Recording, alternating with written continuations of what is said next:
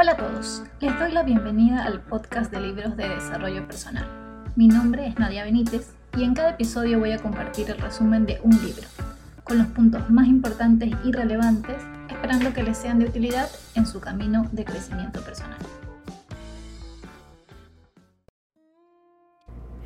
Bienvenidos nuevamente al podcast de libros de desarrollo personal.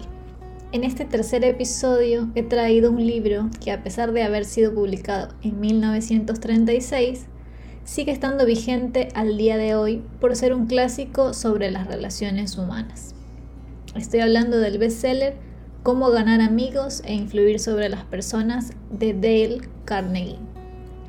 En este libro el autor comparte todas las reglas necesarias que debes practicar para que le agrades a los demás puedas construir relaciones de amistad o negocios duraderas y sepas cómo ser un buen líder e influir en tu prójimo. Empecemos entonces con las tres reglas para tratar con el prójimo. La número uno, no critiques, no condenes ni te quejes.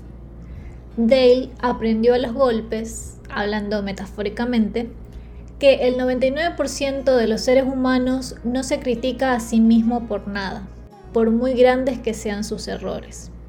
Considera que la crítica es inútil, pues más bien pone al otro a la defensiva. Hiere en cierto modo su importancia y crea un resentimiento.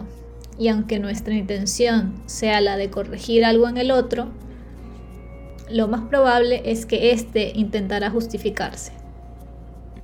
El poder de la crítica para destruir a alguien es muy fuerte.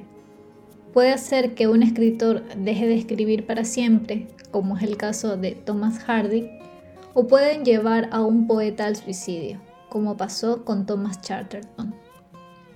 En lugar de intentar corregir, modificar o querer mejorar a otro, mejor empezar por uno mismo, que es mucho más provechoso.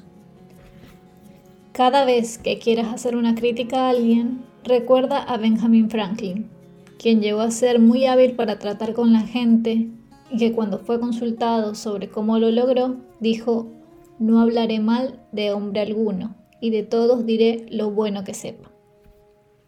Ahora pasamos a la regla número 2. Demuestra aprecio honrado y sincero. Para darnos a conocer la técnica número 2, el autor nos habla primero de una necesidad que los seres humanos queremos satisfacer pero que considera que rara vez se cumple. El psicólogo Freud lo denominó como el deseo de ser grande, mientras que el filósofo Dewey lo llamó el deseo de ser importante. Hoy en día, el ser importante o significante se encuentra dentro de las seis necesidades básicas del ser humano, de acuerdo a la clasificación que Anthony Robbins hizo luego de años de estudio de la conducta humana. Si te interesa saber cuáles son estas seis necesidades y cómo hace cada individuo para satisfacerlas, te voy a dejar el link de un artículo de mi blog donde hablo sobre eso. Bien, entonces, este deseo, como lo llaman ellos, es lo que motiva a las personas a realizar determinadas acciones. Pueden ser estas a beneficio de los demás o no.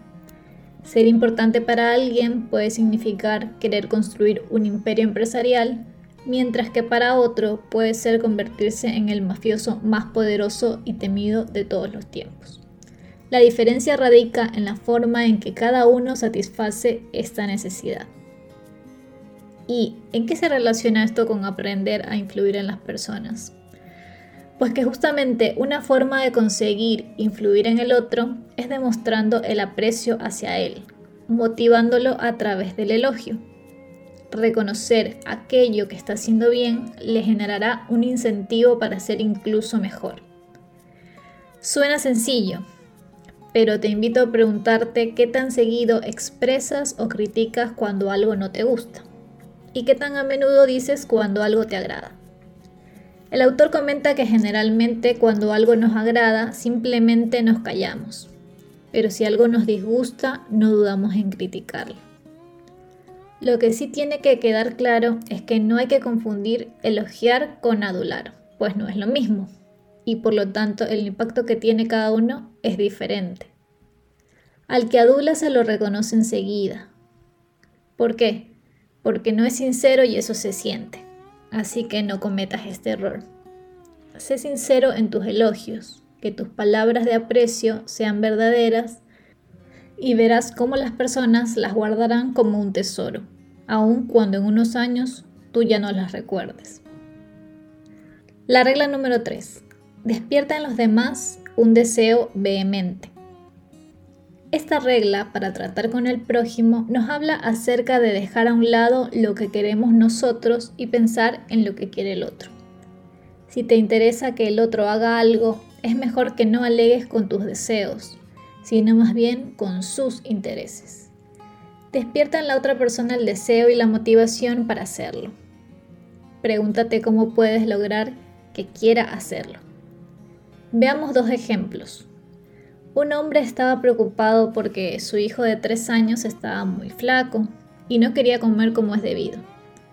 Tanto él como su esposa recurrían a los regaños para que el niño coma o le suplicaban que lo haga por su mamita o por su papito, por su abuelita o por su abuelito. Y esto no funcionaba. Así que el padre decidió pensar qué es lo que ese pequeño niño podría querer. Entonces recordó que cada vez que su hijo salía a pedalear en su triciclo por la vereda de su casa, un niño mayor le quitaba el triciclo y empezaba a pedalear. Así que el niño iba llorando donde su mamá y era ella la encargada de recuperar el triciclo. El padre sabía que el niño se sentía humillado, así que le prometió que algún día podría cerrar los ojos de ese niño con un puñetazo si comía lo que la madre le servía. En Argentina se diría una piña o en México un trompón. Y bueno, sí, también un poquito de violencia asomó en el ejemplo, pero bueno, lo importante es que entiendan el concepto. Otro ejemplo lo tenemos con Bárbara, una empleada de un banco en Nueva York que deseaba mudarse a Phoenix, Arizona, en busca de mejor clima para la salud delicada de su hijo. Ella fue alumna de Dale por lo que aplicó lo aprendido en sus cursos y escribió una carta a 12 bancos de Phoenix, en la que explicaba cómo su experiencia bancaria podría resultar de interés para ellos. Habló de todas las áreas por las que había pasado y afirmó que si le daban la oportunidad podía contribuir al crecimiento de la institución y alcanzar los objetivos. 11 de los 12 bancos la invitaron a una entrevista. ¿Cómo lo logró? Bárbara no comunicó lo que ella quería, sino cómo podía serles de utilidad a ellos. Vale aclarar que despertar el deseo de la otra persona no implica para nada el manipular a esa persona para que haga algo que va en contra de sus propios intereses.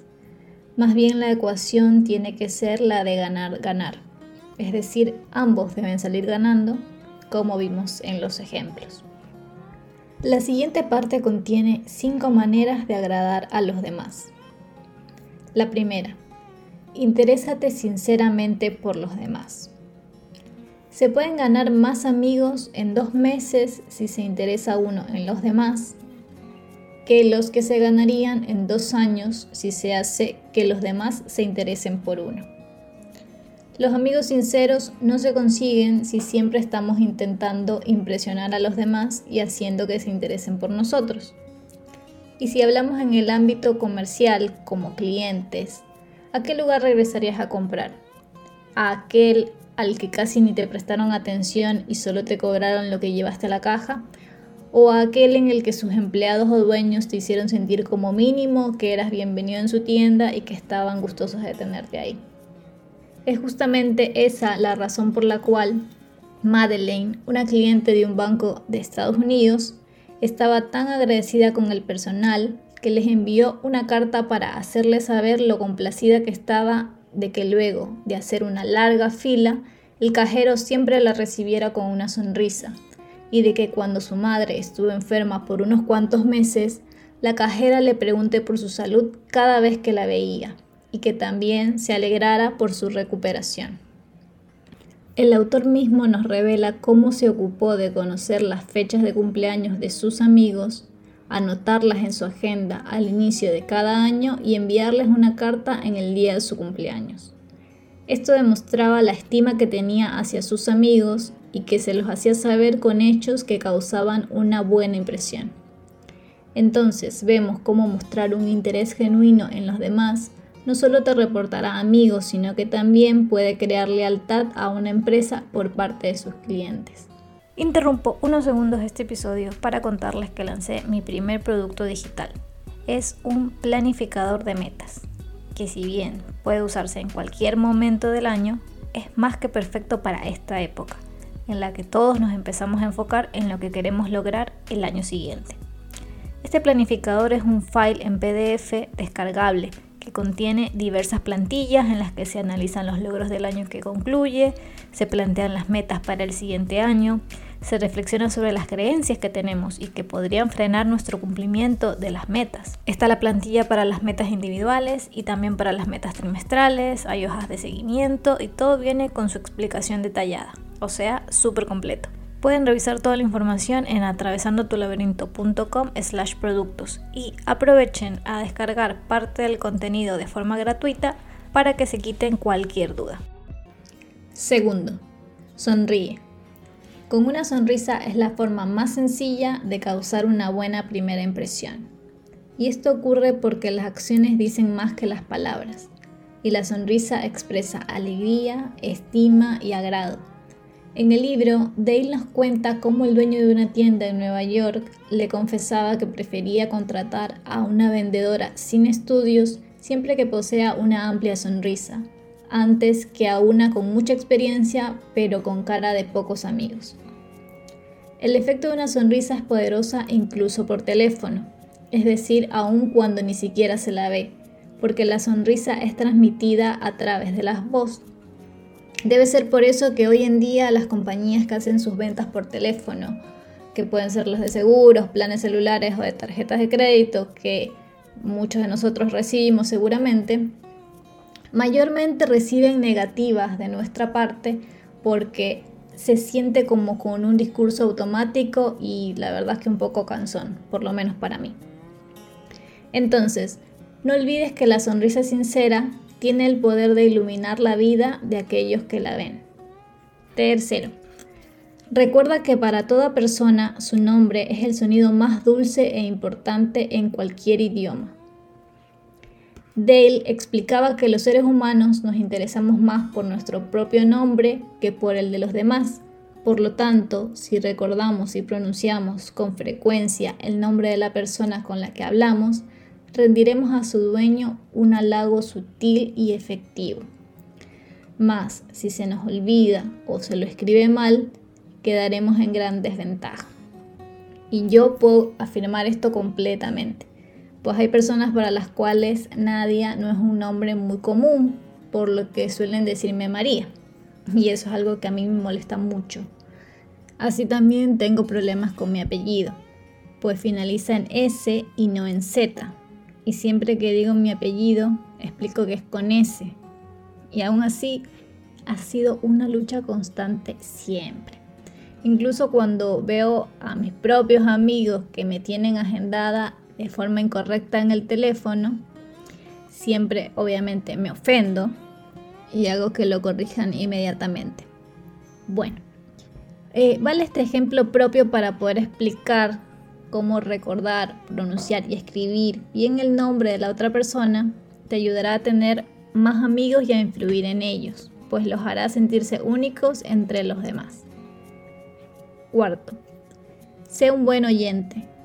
Anima a los demás a que hablen de sí mismos.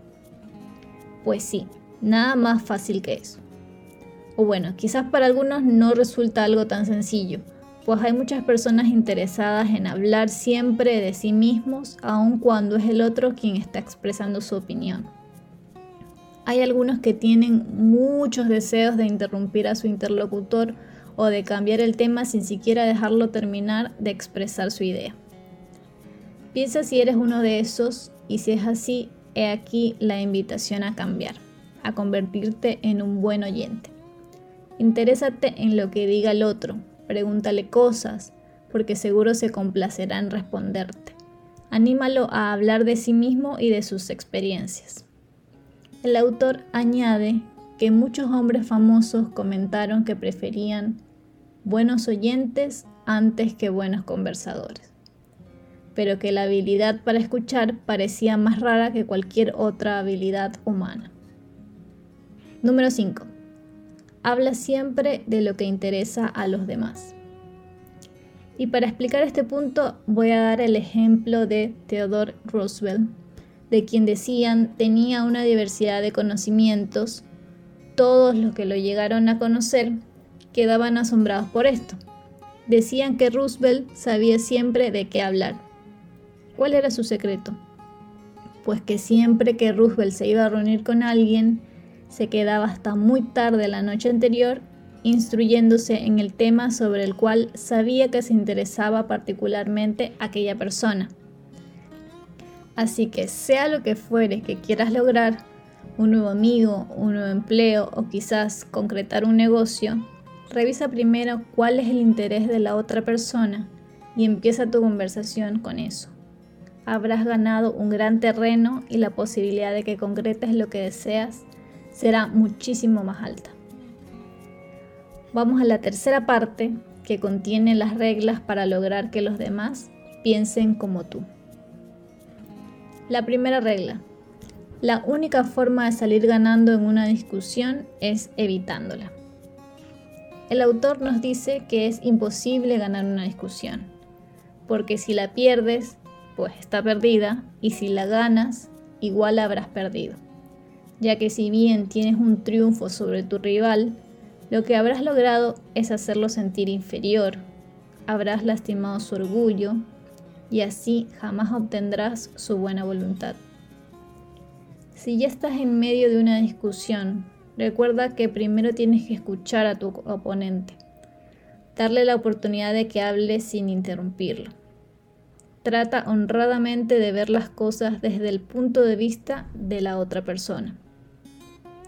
Hay una razón detrás de sus argumentos si demuestras que consideras importantes sus ideas y sentimientos, tendrás una conversación más eficaz. Luego, busca las áreas de acuerdo y expónlas. Admite si has estado en un error. Promete pensar y analizar sus ideas. Incluso procede a posponer el encuentro para pensar mejor en el problema. Regla 2. Demuestra respeto por las opiniones ajenas. Muestra simpatía por sus ideas y deseos. Jamás le digas a una persona que está equivocada. Y ojo con esto porque no solamente las palabras son el medio para expresarlo. También puedes hacerlo con una mirada, con la entonación de la voz o con un gesto. Si es inevitable que tengas que corregir una afirmación que está errada, es mejor que empieces tu frase con un quizás me equivoque, así que examinemos los hechos. O yo pienso de otro modo, pero quizás me equivoque. Al iniciar diciendo que probablemente estás equivocado, pone a la otra persona en un lugar de escucha y abierto al diálogo. Le darán deseos de ser tan justo como tú y de admitir que también puede equivocarse. Esto te puede ayudar si estás teniendo problemas para cobrar o para arreglar algún tema con un cliente. Empieza por decir que quizás estás equivocado y que la certeza la tiene él o ella, y procede a escuchar lo que tenga que decirte. Esta persona terminará siendo más razonable y seguramente llegan a un acuerdo. Sé diplomático, te ayudará a obtener tus deseos. Regla 3. Si tú estás equivocado, admítelo rápida y enfáticamente. Anticípate a decir lo que sabes que está pensando la otra persona acerca de tu error. Si lo dices antes de que siquiera hayas formulado una palabra, le quitarás toda la razón de hablar. Y lo más probable es que asuma una actitud generosa, de perdón, si es que fuera el caso, e incluso trate de restarle importancia al error cometido. Número 4. Consigue que la otra persona diga, Sí, sí, sí, inmediatamente. ¿Cómo se aplica esto? Cuando empieces a hablar con alguien con quien tienes puntos en los que no concuerdan, habla primero de todos aquellos en los que están de acuerdo, de tal modo que la otra persona vaya respondiendo a tus acotaciones con la palabra sí. Comenta que ambos quieren llegar al mismo fin y que los desacuerdos son seguramente de forma y no de fondo. Con esto lograrás que su organismo esté en una actitud de movimiento positivo, aceptable y abierto. Lo notarás por sus movimientos de cabeza y del cuerpo. Y esto te ayudará que el resultado final sea que la persona coincida con los puntos en los que antes tenían diferencias. Voy a relatar un ejemplo del libro que me pareció genial para llegar a ilustrar esta regla y es la siguiente.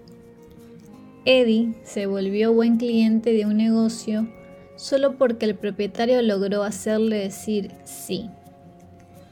Eddie se había interesado en la casa con arco y flecha, y contaba con el equipo necesario. Sin embargo, en una ocasión en que su hermano fue a visitarlo, quiso llevarlo de casa con él, por lo que trató de alquilar un arco. Llamó a un negocio y aquí su relato de lo que pasó. Me respondió un caballero muy agradable. Me dijo que lamentablemente ya no alquilaban más arcos porque no les resultaba rentable. Después me preguntó si yo había alquilado alguna vez un arco. Le dije que sí, que lo había hecho años atrás. Me recordó que probablemente yo habría pagado entre 25 y 30 dólares por el alquiler. Volví a decir que sí. Entonces me preguntó si yo era de la clase de personas a la que les agrada ahorrar dinero.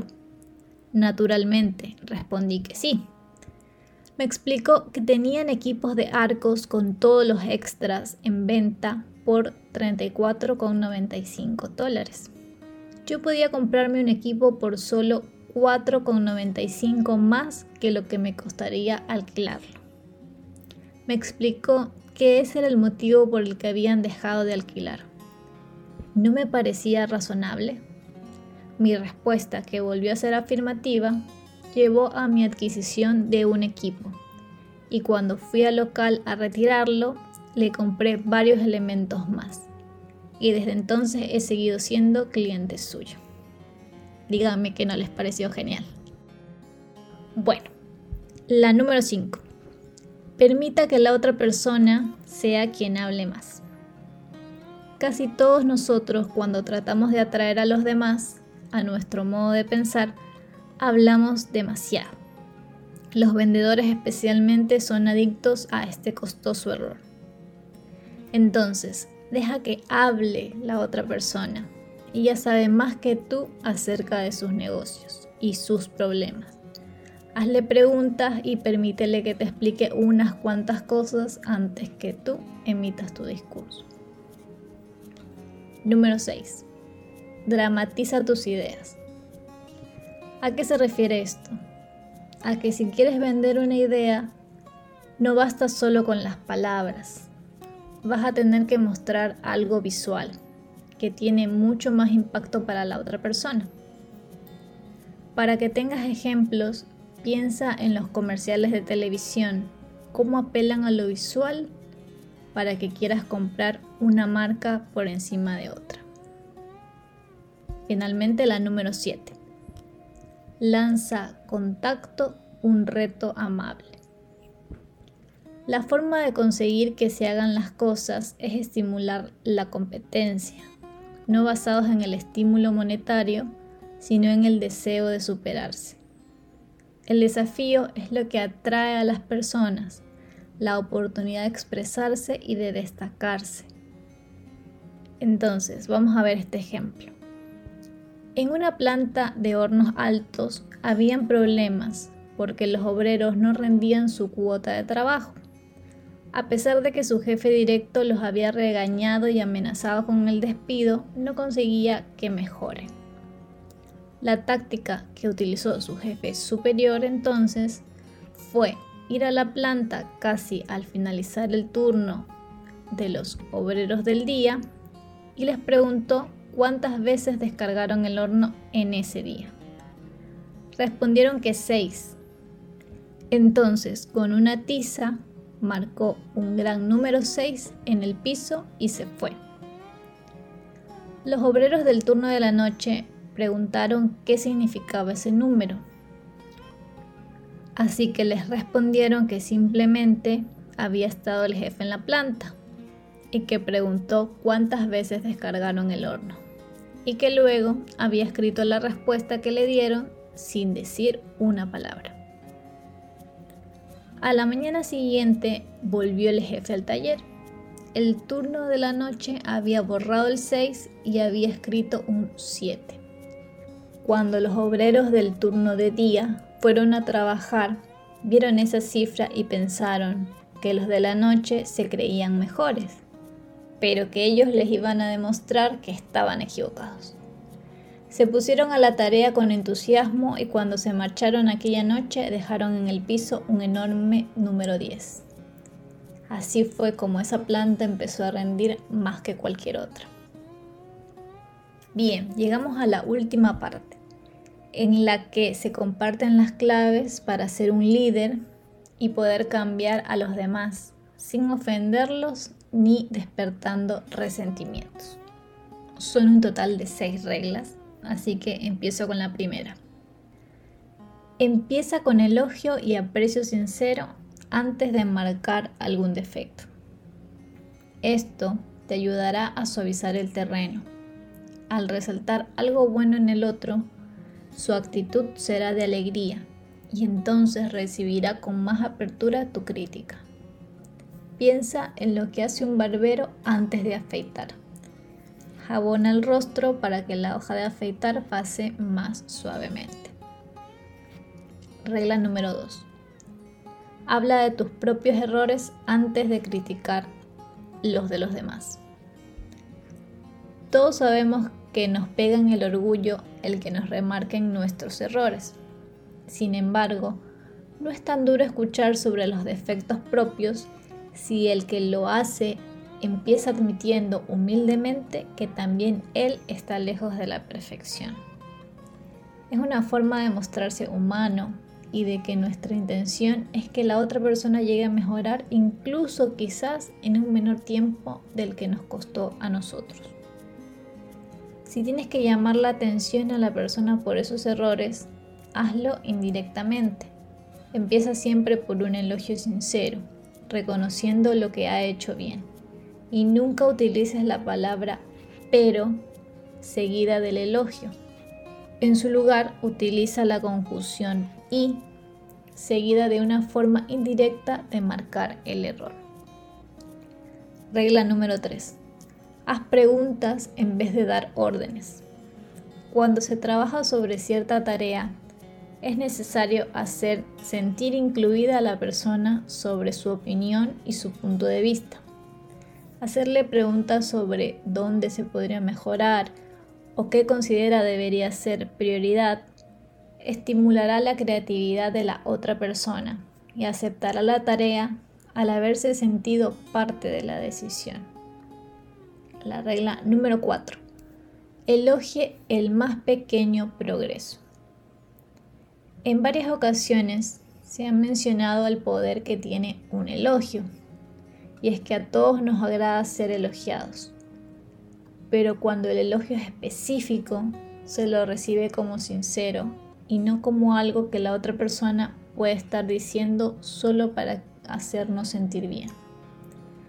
Recordémoslo, todos anhelamos aprecio y reconocimiento y podríamos hacer casi cualquier cosa por lograrlo, pero nadie quiere mentiras ni adulación. Regla número 5. Atribuye a la otra persona una buena reputación para que se interese en mantenerla. Si quieres que una persona mejore en cierto sentido o cambie de actitud, procede como si ese rasgo particular fuera una de sus características sobresalientes. Al establecerle esa reputación, la persona querrá defenderla a como dé lugar. Veamos un ejemplo. Bill era un representante de ventas de una compañía de comida en Florida. Se entusiasmó mucho con la nueva línea de productos que introducía su compañía y quedó apesadumbrado cuando el gerente de un gran almacén de alimentos rechazó la oportunidad de introducir el nuevo producto en su negocio. Bill pasó todo el día lamentando ese rechazo y decidió volver al almacén antes de irse a su casa esa noche y probar una vez más. Jack, le dijo al dueño, cuando me marché esta semana comprendí que no te había presentado un cuadro completo de la nueva línea y te agradecería que me des unos minutos para señalarte todos los puntos que omití.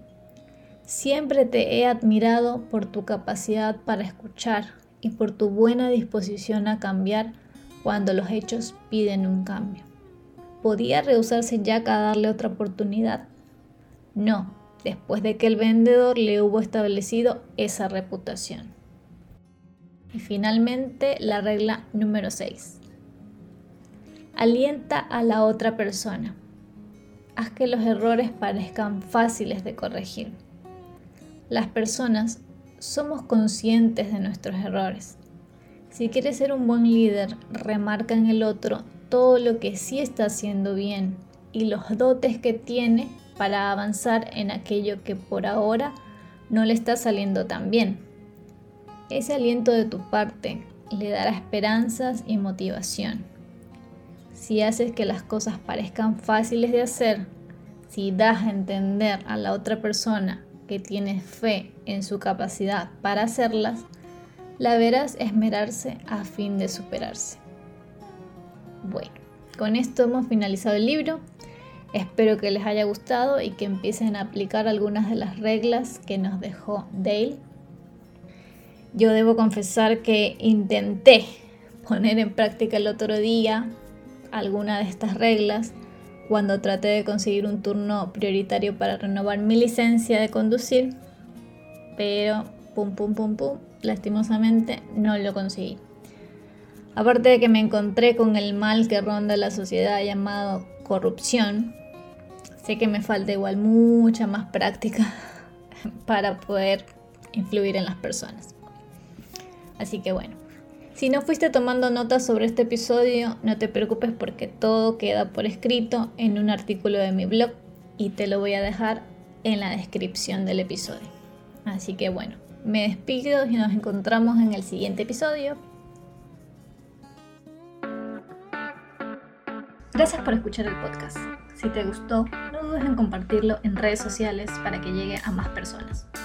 Recuerda también que puedes visitar mi blog atravesandotulaberinto.com donde comparto más contenido sobre crecimiento personal.